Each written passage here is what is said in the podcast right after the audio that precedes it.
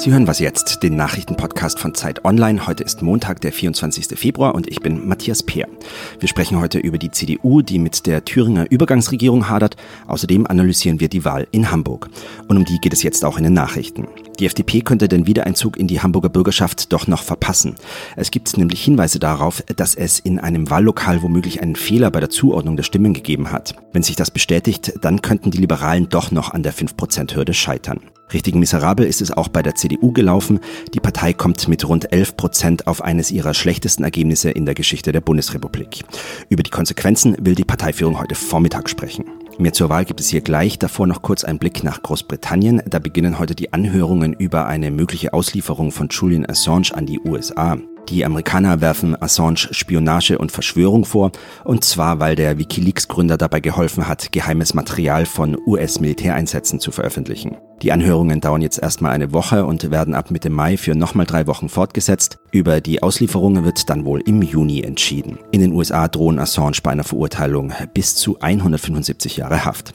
Redaktionsschluss für diesen Podcast ist 5 Uhr. Diesen und alle unsere Podcasts können Sie auch bequem mit unserer Smartphone-App hören. Suchen Sie im App Store nach Zeit Audio. Viel Spaß beim Hören. Hallo, schön, dass Sie was jetzt hören. Ich bin Munja Mayborg. Hamburg hat gewählt, und zwar ein weiter so der bisherigen Bürgerschaft. Die SPD wird deutlich stärkste Kraft. Dahinter liegen die Grünen. Die haben sich im Vergleich zur letzten Wahl vor fünf Jahren fast verdoppelt. Die CDU hat deutlich verloren. Wie kommt es zu diesen Ergebnissen? Darüber spreche ich jetzt mit Lisa Kaspari aus der Ressortleitung Politik von Zeit Online. Hallo Lisa. Hallo Munja. Schön, dass du zu dieser späten Stunde Zeit hast für mich. Die SPD hat ja einen sehr lokalen Wahlkampf geführt. Man hat überall Peter Tschentscher gesehen, den ersten Bürgermeister Hamburgs, aber nicht so viel die große Parteiprominenz. War das eine gute Entscheidung? Für ihn auf jeden Fall, weil er hat ja ein gutes Ergebnis eingefahren. Die SPD hat Verluste hinnehmen müssen im Vergleich zum letzten Mal, aber ist trotzdem klar stärkste Partei geworden. Und wenn man sich die Zerstrittenheit der Bundes-SPD anschaut und die schwierigen Umfragewerte, die sie im Bund hat, dann äh, war das die richtige Entscheidung, zumal er ja ein Scholzmann ist. Also ein ähm, Weggefährte von Olaf Scholz, der ja gerade im Mitgliederentscheid verloren hat gegen die neue linke Parteiführung. Und von daher hat er klar sein Ding gemacht und sich so auch ein bisschen von den linken Thesen der neuen Parteiführung abgesetzt. Mm. Und damit wählbarer wahrscheinlich für die Hamburger gewesen, ne? Als für, für mit so einem linken SPD-Kurs. Könnte ich mir vorstellen, da muss man sich die Nachwahlbefragungen genauer anschauen, aber er hat ja einen dezidierten wirtschaftsfreundlichen Mittekurs gemacht und hat aber es auch natürlich insofern einfach gehabt, als dass die SPD in Hamburg strukturell sehr stark verankert ist. Also er konnte da auch auf mehr Mobilisierungskraft zurückgreifen als zum Beispiel die Wahlkämpfer in Sachsen oder so. Katharina Fegebank, die Kandidatin von den Grünen, ähm, die ist ja angetreten, um die erste, erste Bürgermeisterin Hamburgs zu werden. Zwischendurch sah es so aus, als hätte sie Chancen. Jetzt ist es ein super Ergebnis immer noch für die Grünen, aber es hat nicht gereicht. Warum denn? Es gibt erste Analysen von Beobachtern, die sagen, dass die Tatsache, dass sie versucht hat, es allen recht zu machen, also auch diesen Mittekurs zu fahren, sehr präsidial und bürgermeisterlich aufzutreten, dass das ihr geschadet hat. Und das ist ja interessant auch für die Grünen im Bund. Die werden äh, künftig ja häufiger solche ähm, Wahlen haben, wo ihnen eine Favoritenrolle oder eine mögliche Favoritenrolle zugestanden wird und wo sie es bislang bis auf Baden-Württemberg ganz oft eben nicht geschafft haben, der gerecht zu werden. Also wenn es dann darum geht, die Macht oder das Regieren zu verteilen, da scheinen sich manche Wähler dann doch noch zu scheuen, die Grünen zu wählen.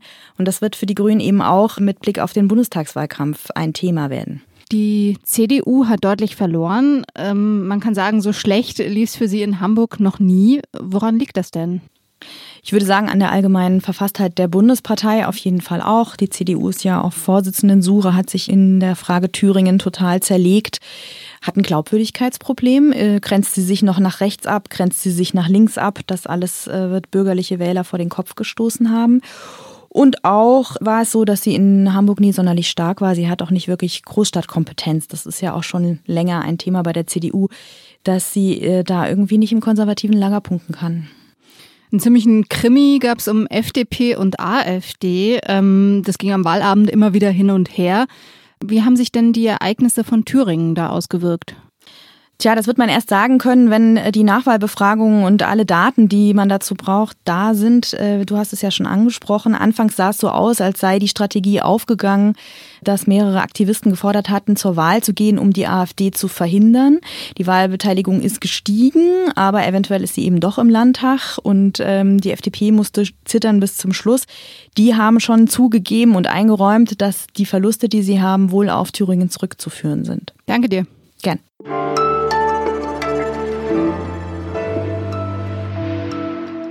Und sonst so? Sie sind wieder für uns da. Nach 16 Jahren kommt die Kultserie Friends zurück. Zumindest ein bisschen. Der Streamingdienst HBO kündigt für Mai eine einmalige Sondersendung an. Für einen Abend sollen darin die Freunde Monica, Rachel, Ross, Joey, Chandler und Phoebe in das lila Apartment in New York zurückkehren. Ich bin ein bisschen skeptisch. Sequels sind ja oft wie Tee, der beim zweiten Aufguss irgendwie fade schmeckt. Und seien wir mal ehrlich, das Beste an Friends war ja immer, dass es in den 90ern spielt.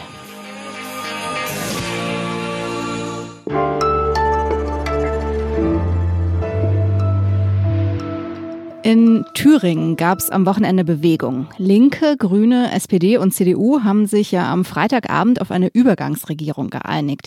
Bodo Ramelow, der bisherige Ministerpräsident, soll ins Amt zurückkehren und zumindest den neuen Haushalt verabschieden.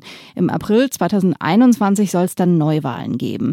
Das war ein Kompromiss, mit dem alle wenigstens so halbwegs zufrieden waren alle vor Ort in Thüringen zumindest. Denn es dauerte nicht lang, da haben führende CDU-Politiker die Lösung kritisiert. Darüber spreche ich jetzt mit Ferdinand Otto aus dem Politikressort von Zeit Online. Grüß dich. Hallo, grüß dich. Es haben ja so ziemlich alle oder viele von Rang und Namen das Ganze mhm. kritisiert. Friedrich Merz, Jens Spahn, Wolfgang Schäuble ähm, und auch Paul Ziemiak, der Generalsekretär der CDU, der ist da sehr deutlich geworden. Lass uns mal reinhören. Es geht hier um nicht weniger als um die Glaubwürdigkeit der CDU Deutschlands insgesamt.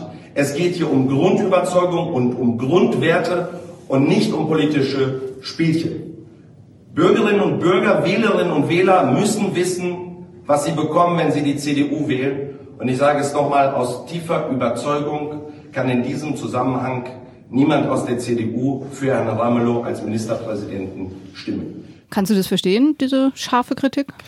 Ein bisschen ja, aber vor allem eher nein. Also der Bundestagsparteibeschluss, der ist nun mal so, wie er ist. Und da hat Ziemiak schon recht. Da muss er auch als Generalsekretär die reine Lehre vertreten, sage ich mal. Und natürlich wäre das, wenn jetzt vier Christdemokraten einen Linken zum Ministerpräsidenten wählen, das wäre schon auch ein Tabubruch. Also sowas hat es noch nicht gegeben in der CDU und da gibt es auch klare Beschlüsse dagegen. Aber auf der anderen Seite muss sich die äh, Bundes-CDU dann natürlich auch die Gegenfrage stellen lassen, warum sie mit diesem Kompromiss nicht leben kann, wenn ihre Freunde, die Parteifreunde vor Ort damit offensichtlich leben können, mit dieser Entscheidung, mit diesem, naja, schmerzhaften Entschluss, Bodo Ramelow zum Ministerpräsidenten zu wählen. Und dann muss das Adenauer Haus meiner Meinung nach natürlich auch sagen, wie es denn dann anders gehen soll, wie denn dieses Patt da in Thüringen jetzt endlich mal aufgelöst werden soll, nach Monaten nach der Wahl. Und da ist das Adenauer Haus leider nicht besonders äh, konstruktiv gewesen zuletzt. Mhm.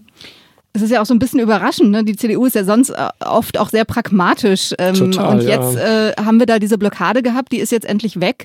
Könnte die CDU sich ja auch eigentlich freuen, oder? Naja, freuen, so weit würde ich jetzt nicht gehen. Wie gesagt, Bodo Ramelow zu wählen zu müssen, das ist schon ähm, eine wirklich sehr, sehr schmerzhafte und unbequeme Entscheidung. Aber ich bin der Meinung, eigentlich die Bundes-CDU könnte sagen, naja gut, wir, wir finden das nicht toll, aber die Lage ist, wie sie ist und jetzt für ein Jahr ähm, könnte man also wirklich die Zähne zusammenbeißen und diesen Kompromiss, sage ich mal, über sich ergehen lassen. So würde ich es ausdrücken. Die Frage wird ja immer wieder kommen, ne? sowohl ähm, ob es äh, ja, Koalitionen oder welche Formen der Zusammenarbeit mit der Linken geben wird. Auch mit der AfD wird die Diskussion immer wieder aufkommen. Das Ganze ist wahrscheinlich auch eine Aufgabe für den neuen Parteivorsitzenden. Ist das eine schwierige Sache, diese Partei, die da offenbar so gespalten ist, da irgendwie eine Position zu finden? Ja, also das ist, glaube ich, wird die zentrale Aufgabe für den neuen Parteivorsitzenden, wer immer das sein wird. Nächstes Jahr wird in Sachsen-Anhalt gewählt und die CDU dort flirtet ja schon seit einiger Zeit ganz, ganz offensiv mit der AfD oder zumindest Teile der CDU dort vor Ort.